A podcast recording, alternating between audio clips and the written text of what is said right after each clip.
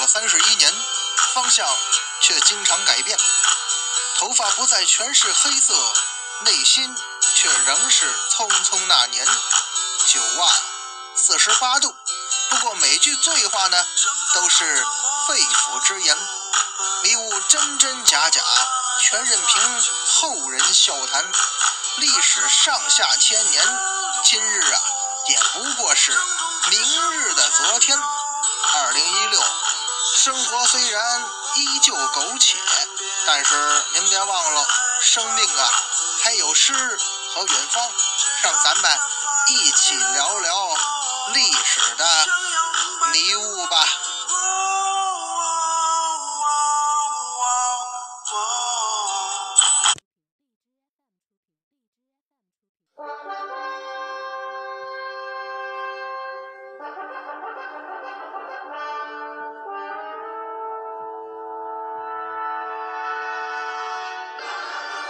文昌书馆说书人，一壶浊酒论古今，纵论上下千年事儿，笑谈历史风雨云。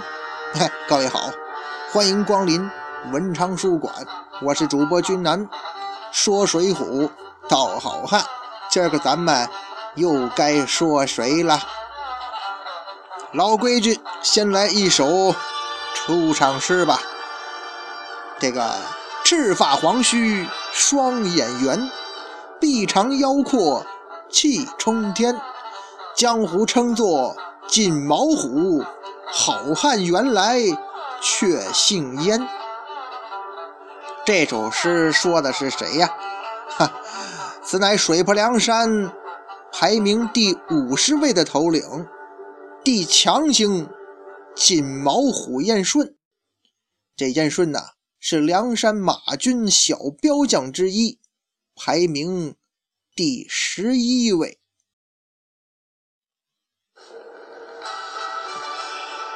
咱们大家伙啊啊，不管你是熟悉水浒的或者不熟悉水浒的，咱都得提一下哈。梁山的这个马军将领有五虎将和八彪将，也就是有五个和八名非常厉害的头领。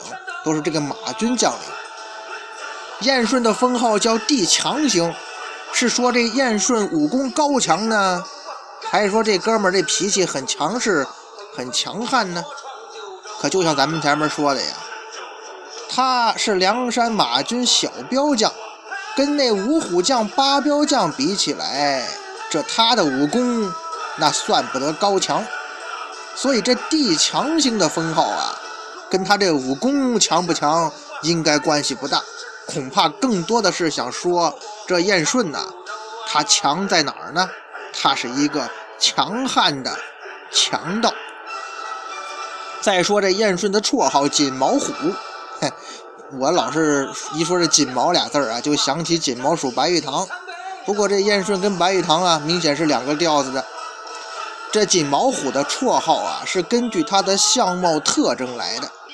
是个，刚才的诗中也说了嘛，这个人臂长腰阔，这种彪悍的体型，那分明就是一头猛虎啊！而且呢，他是赤发黄须，赤发红头发黄胡子，这色彩就比较的哎绚丽多彩了吧？所以呀，他倒是当得上这个锦字。最重要的是，燕顺这个人啊。之前在清风山就是老大，所以呀气势很足，可以称得上是有一股啊猛虎下山的霸气。其实啊人的这种气质啊也不是天生的，多半是因为自己生活经历呀这个各个方面的原因素吧促成的，经过时间沉淀下来的。锦毛虎燕顺也不例外，他的霸气那可是在无数次的厮杀中磨练出来的。有时候这气质这东西呀，还真不是一朝一夕可以得到的，所以主要看气质这话吧，咱得说，有时候这气质啊，也是你人生的资本之一呀。再说回书中，锦毛虎燕顺是在《水浒传》第三十二回出现的，他的身份呢，原来啊是一个贩卖牛羊的客商，后来啊买卖赔了，于是就流落绿林，后来占据清风山，做起了强盗。嘿，这段经历怎么好像似曾相识啊？哎，没错，前不久刚说那两位嘛，小温侯吕方、赛仁贵郭胜，他们俩好像也是这情况。而且当时提那哥俩的时候，咱们也说过这个问题。这做买卖的生意人，你这个要是这个生意不顺利，赔了钱，难道你就没办法生活了？你就非得去流浪江湖去当强盗吗？难道说你们这几个人做生意的本钱都是在黑黑道上借的什么高利贷不成啊？所以没有能力还钱，就会有性命之忧，所以干脆啊当强盗。您别说哈，这种可能啊也许会有，但是这真不是最重要的。其实啊。咱们如果这个深究一下的话，根本原因在于什么呢？燕顺也好，吕方、郭胜也罢，你们这些人呐，哼，他就不是做买卖的材料。做生意也好，做买卖也好，这并不是简单事儿，对吧？现在咱们这个商业社会，大家伙儿对这个做生意都比较憧憬啊，生意人的地位也，商人呢也比过去地位高多了。但是，做商人、做买卖、做生意。它从来不是简单的事情，咱们大家伙往往只看到那些成功的商人的风光，但是有几个人看得到人家在背后所付出的艰辛和付出的努力，对吧？并且为成功所承受的，你有得必有失嘛，这些咱们就看不到了。咱们只是看到人家大把大把的赚银子，所有人都在眼红，就认为吧，好像。经商做生意也很容易嘛，因此很多人就会糊里糊涂的去下海了。可是你到了商海，像吕方、郭胜加燕顺这样的人，他可能也就知道了，以他们的特质啊，在商海这个领域中，不会有什么大作为的。很简单呐，每个人这个先天后天的资质不一样。总而言之吧，这哥几个他不适合这个领域。打打杀杀的绿林江湖啊，才是你们的容身之所。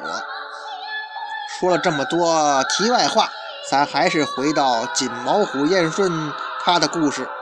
他的出现呢，其实啊，是咱们前面啊讲的宋江宋大哥去清风寨投奔小李广花荣，路过清风山的时候呢，被清风山上的强盗们给抓了。于是就在清风山的强盗窝里头，宋江宋大哥遇到了锦毛虎燕顺。当时的情节是呢，清风山的二当家那位矮脚虎王英啊，看见小喽啰抓了一个倒霉蛋，当即表示啊，咱要用这个人的心肝做醒酒酸辣汤喝。您说这么血腥、这么没有人道的做法？当然了，可能在那个年代吧，对这人权人道跟咱们今天的看法不一样。但是有一点，身为山寨老大的锦毛虎燕顺呢，他并没有表示反对。那你做就做吧。可见呐，之前他们平时可没少做这种伤天害理的事儿啊。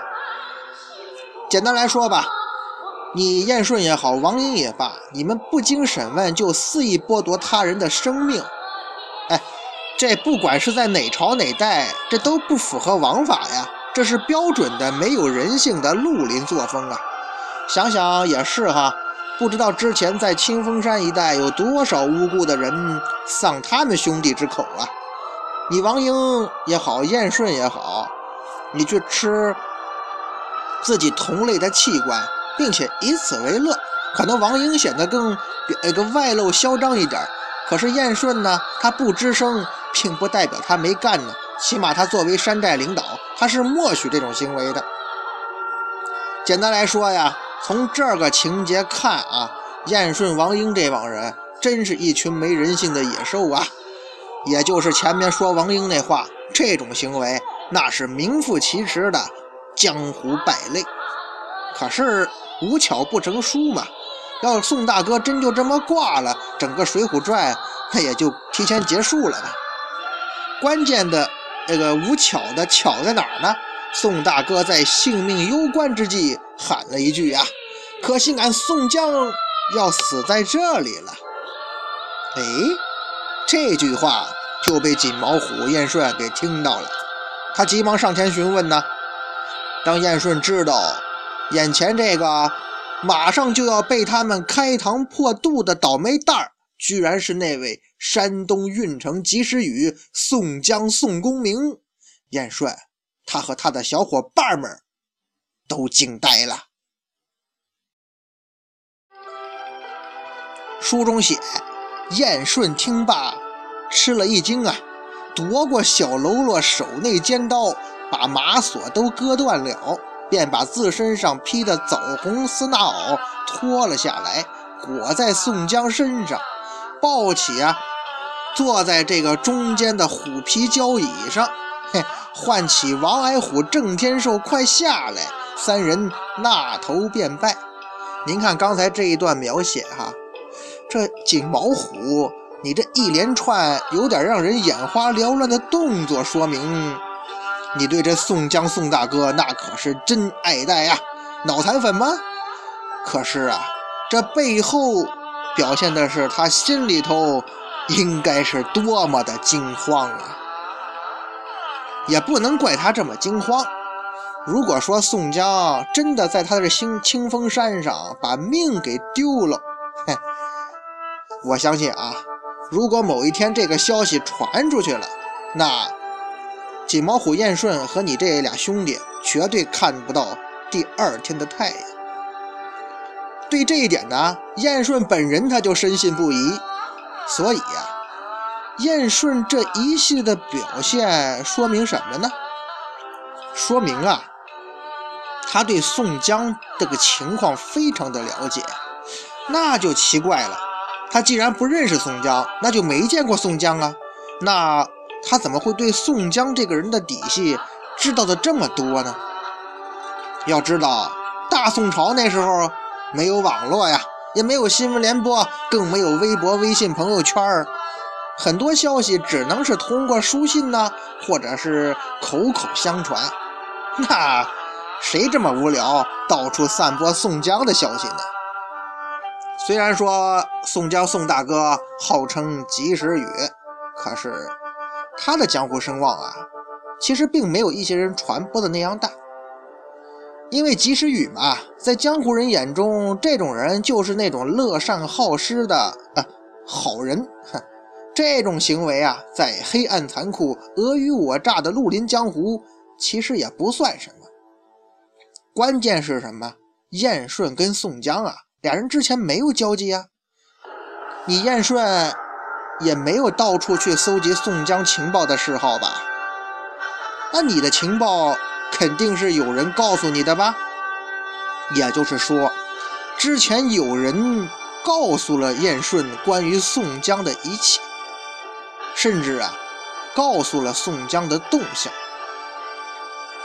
可以说呀，我们大胆假设一下，那个神秘人物操纵的这个燕顺呐，以及。清风山强盗，他们对宋江采取这种行动的。那位说啊：“你这好几期都神神叨叨、故弄玄虚了，那这个神秘人物到底是谁呀？”上一集杨林那个神秘人物还没说呢。嘿，您呐，别着急，我这里可以告诉您的是啊，在不远的将来啊，这位神秘人物就会出场的。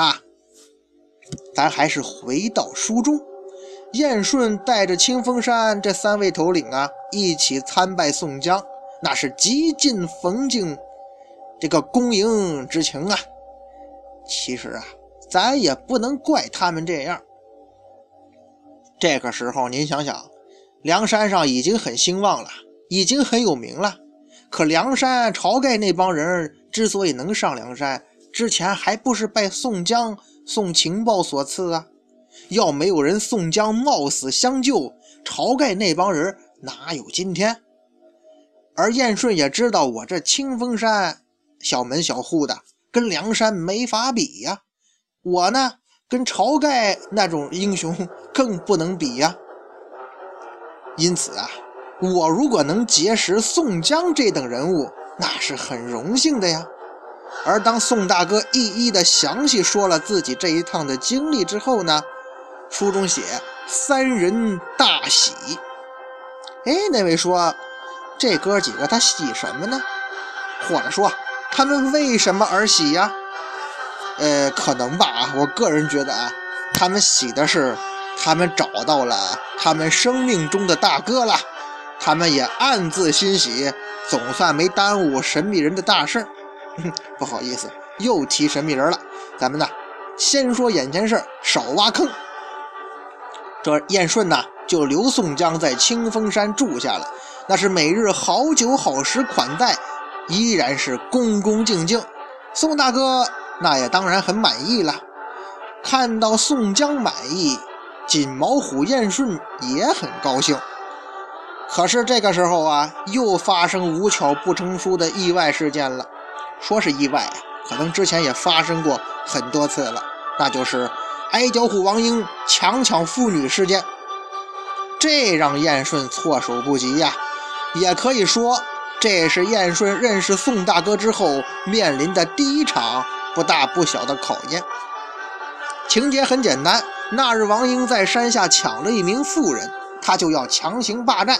王英嘛，老这么干事儿，而宋江呢？因为那个妇人是花荣同僚之妻刘高的老婆嘛，所以呀，宋大哥决定看在花荣的面子上要解救她。这下矛盾就来了，一个要救人，一个呢肯定是不放人。一个是多年的兄弟，另一位是自己正在巴结的江湖名人。燕顺啊，燕顺，你到底应该作何选择呢？是站在兄弟一边？还是站在宋江一边呢？其实啊，锦毛虎燕顺从他决定巴结宋江那一刻起，他的倾向性已经决定了，他肯定要站在宋江的一边呢。为什么呀？因为这个女人嘛，放了，那还可以抢别的女人吗？回头这宋江要是走了。那你王英想怎么折腾都行啊，咱之前不也这么过的吗？可是眼下这宋大哥是山上的客人呐，也是咱们要巴结的人，咱得尽量尊重人家的意见，不是？最重要的还有一点，你要真把这宋江得罪了，那事情就会很危险的嘞。就像咱前面说的嘛，所以呀，不管怎么样，燕顺。他肯定是要站在宋江一边。至于王英兄弟，你高兴不高兴？拉倒吧啊！赶紧把这女人放了。终于啊，事情就这么解决了。对于燕顺的表现，宋大哥应该很满意，甚至说相当的满意啊。而燕顺在宋江的心目中，这分量也重了一些。一句话，这个锦毛虎燕顺同志挺值得培养。有眼力见儿，这是一次站队啊！肯定矮脚虎王英对自己有不满呢，而燕顺对自己的这次站队是不是有什么不妥？他这时候啊还没有太深的认识。眼前对燕顺来说，看到宋江宋大哥满意，那我也就心满意足了。而燕顺对宋江，咱说实在的，那是真的不错呀。在清风山上是这样吧？后来在宋江离开清风山的时候，他依然如此啊。他派了几个人专门搜集宋江在清风寨的情报，甚至是关注着宋江的动向。最终啊，也正是因为锦毛虎燕顺的正确判断，他才能在关键时刻救了宋江和花荣，劫了牢车嘛。本来咱们前面说宋大哥因为王英事件就很看好燕顺了，这次呢又救了我的命，那就更加看重了。恐怕就是从那个时候起呀，宋大哥已经决定重点培养一下燕顺同志。当然了，在燕顺进入宋大哥这重点培养的圈子之前，你还得再进行一次考察。这可是宋江哥哥的惯例。任谁他也不能例外呀。